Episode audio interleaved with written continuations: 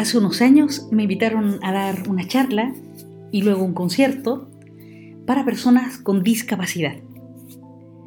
Habían de todo tipo de discapacidades, desde las físicas hasta las intelectuales y sociales. Me pidieron que antes de comenzar, todavía recuerdo, me pidieron que antes de comenzar me sentara y escuchara la presentación que ellos habían preparado para mí, todo este grupo de, personas con, con discapacidad. Comenzaron diciendo, bueno, hoy está con nosotros la hermana Glenda, que lleva gafas y discapacitada visual. También sabemos que no puede hacer tal o cual cosa y comparte con nosotros estas y otras discapacidades.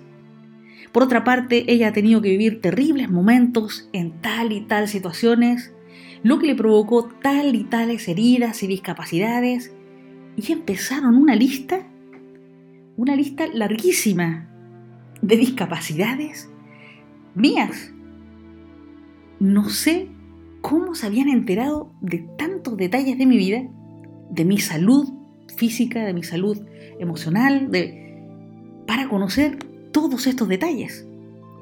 De pronto, entre la multitud, comienzo a mirar y veo una amiguita mía que se había encargado muy bien de dar estas informaciones. La miré con cara de, terror, de sorpresa, no sé qué, qué tenía mi cara, de desesperación pero ella me hizo un gesto diciendo, cálmate Glenda, relax, relájate. Me miró y se sonrió, se partía de risa, como dicen por acá. Yo estaba alucinada de mis muchas discapacidades. Me sentía terriblemente avergonzada. Y lo más nuevo para mí, me sentía tremendamente vulnerable. Sobre todo vulnerable porque mostraban en público aspectos de mi vida no tan gloriosos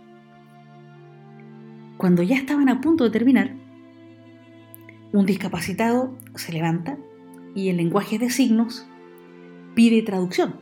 Entonces se acerca a otro compañero que sí entendía el lenguaje de signos y le traduce lo que él quería decir. Y él eh, dice el lenguaje de signos, como tampoco conoce, hermana Glenda, como tampoco conoce nuestra lengua, eh, es decir, es un ignorante en este lenguaje universal de signos, Solo le quiero decir que sus canciones nos han hecho mucho bien y nos han ayudado a encontrar a Dios desde nuestra discapacidad. Entonces todos comenzaron a reír, pero a reír a carcajadas y a aplaudir, a aplaudir tremendo. A mí se me cayeron las lágrimas.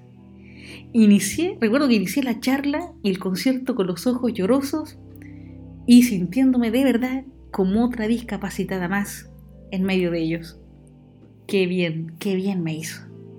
No sé si puedo describir con palabras la, tremenda experiencia que Dios me regaló. No sé por qué uno se pasa tanto tiempo en la vida intentando disimular sus debilidades, sus lados más pobres o frágiles.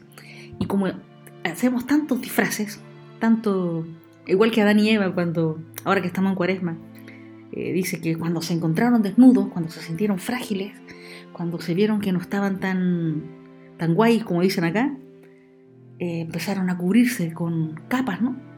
Pues nosotros nos hemos hecho especialistas en muchos trajes, en muchas capas, para poder esconder nuestras heridas, esconder nuestras debilidades, nuestras fragilidades, nuestras discapacidades.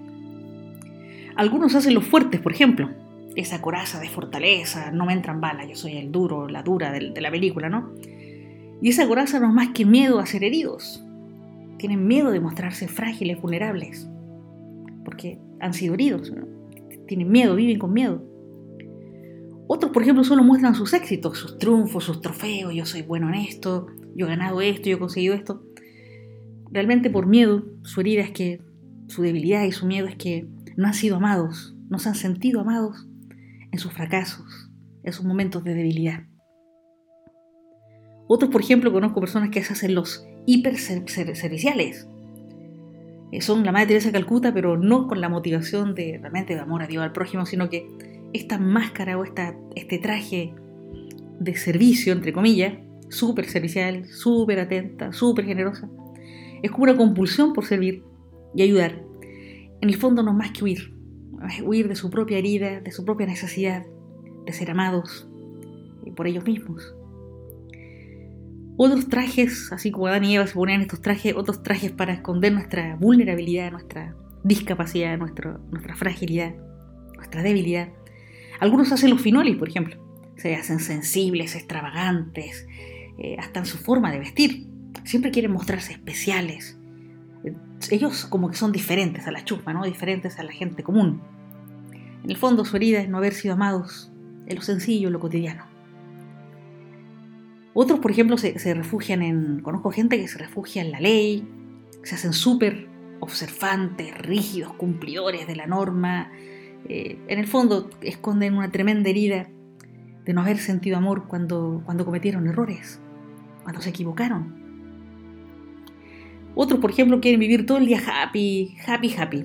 Fiestas, eh, movidas, como dicen. Y en el fondo andan escapando siempre eh, de sus heridas, las heridas que toda vida humana conlleva, de toda debilidad, fragilidad que toda vida humana conlleva, y andan escapando de, esa herida, en esta vida happy, en esta conducta happy, y porque tienen miedo, tienen miedo de, afrontar esas heridas y de, sentir tristeza. Por vergüenza, por miedo, hemos inventado tantas capas como, como estas ropas que se van poniendo a y. Hemos inventado tantas capas para protegernos que al final perdemos contacto directo con la fuerza y la potencialidad de nuestras propias heridas, debilidades o flaquezas. Pero resulta que se nos olvida que hemos sido salvados por la debilidad de Dios, no por la fuerza de Superman, sino por la debilidad de Dios, como dijo San Pablo en la primera carta a los Corintios, capítulo 1, 25, porque la debilidad de Dios es más fuerte que la fuerza del hombre.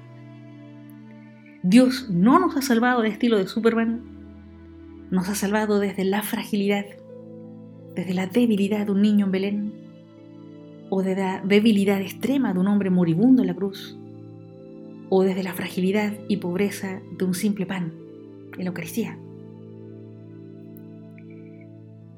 Queridos hermanos, Dios nos ha salvado y nos sigue salvando desde su debilidad. Como nos decía San Pedro en su primera carta, el capítulo 2, versículo 25, por sus heridas, por sus heridas, hemos sido curados. Son sus heridas las que nos curan. Y es desde nuestras debilidades y heridas que pasa por nosotros toda la fuerza de amor y salvación de Dios y de los demás. ¿Conoces cuáles son tus puntos flacos, vergonzosos o débiles? ¿O te has cubierto con tantas capas que, perdiste el contacto con, con tu vulnerabilidad, con tu fragilidad, con tu vergüenza, con tu debilidad, con tu flaqueza, con tu herida? No los escondas. Muéstratelos a ti mismo. Muéstraselos a las personas que amas. Muéstraselos a Dios. No escondas tus debilidades, tus fracasos, tus heridas, tu vulnerabilidad tu discapacidad. Porque como dice San Pablo en la segunda carta a los Corintios capítulo 2 versículo 10, porque cuando soy débil, cuando acepto, conozco y no escondo mi debilidad, mi herida, mi fracaso, mi vergüenza, entonces, solo entonces, soy fuerte.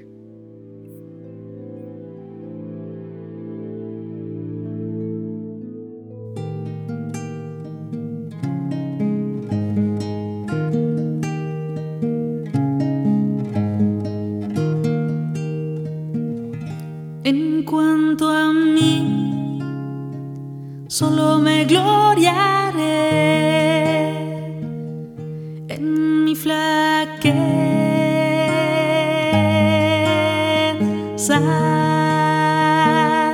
En cuanto a mí, solo me gloriaré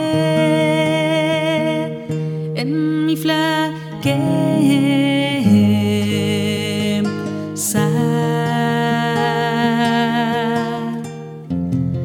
si quisiera gloriarme diría la verdad, pero me abstengo de ello, no sea que alguien se forme de mí una idea superior a lo que soy por tu gracia.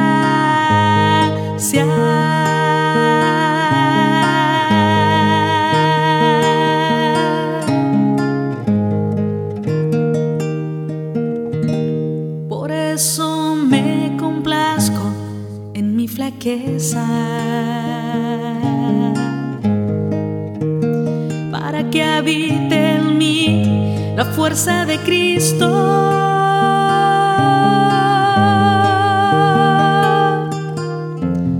Porque cuando estoy débil, entonces soy fuerte. Su gracia se muestra perfecta en mí. care. Side.